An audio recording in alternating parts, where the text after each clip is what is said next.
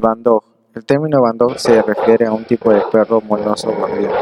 Se cree que el término se originó en Inglaterra, en la Edad Media, alrededor del año 1250, y era literalmente equivalente al, término perro guardián, designado a la función que un perro desempeña. Los bandos originales se criaron con un propósito funcional, al igual que otras razas. Para el bandog, ese propósito giró principalmente en torno a la guardia y protección. El, fenotipo bandog es el resultado del cruce de un moloso con un perro de presa. Para que se considere bandog, el 75% tiene que ser moloso y el 25% restante tiene que ser presa.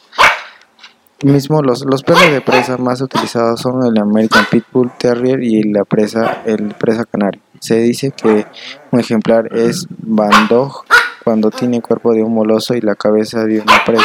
Por lo general son perros muy fuertes y tremendamente eh, guardianes. Su ladrido amplio y fuerte. Su temperamento sobre, sobresale en la protección y en la compañía. Más adelante en el siglo pasado, el veterinario estadounidense Johann Swissford, junto a otro experto Lieberman, emprendieron la anhelada tarea de conseguir el original Bandog, cruzando un American Pitbull Terrier con un moloso de gran tamaño.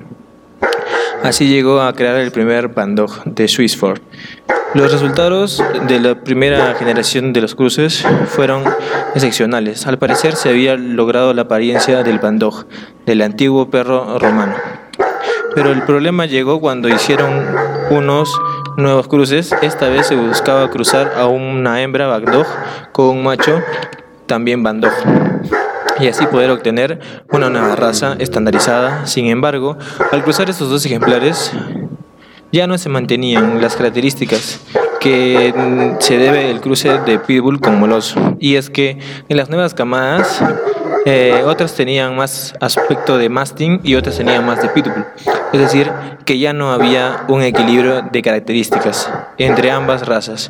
A partir de ahí, eh, el intento por fijar y mantener los caracteres raciales de ambos, de ambas razas, resultó muy difícil, dado que el proyecto quedó trancado con la muerte prematura de Swissford. Aunque el otro médico veterinario intentó proseguir algunos años con el proyecto. Sin embargo, luego de luego del intento de perseguir los años, eh, lo abandonó, sin llegar a establecer la raza conocida como Bandog. La mayoría de, de, creadores creen que es imposible llegar a establecer la raza debido a que no se puede mantener el equilibrio exacto de características entre ambas razas.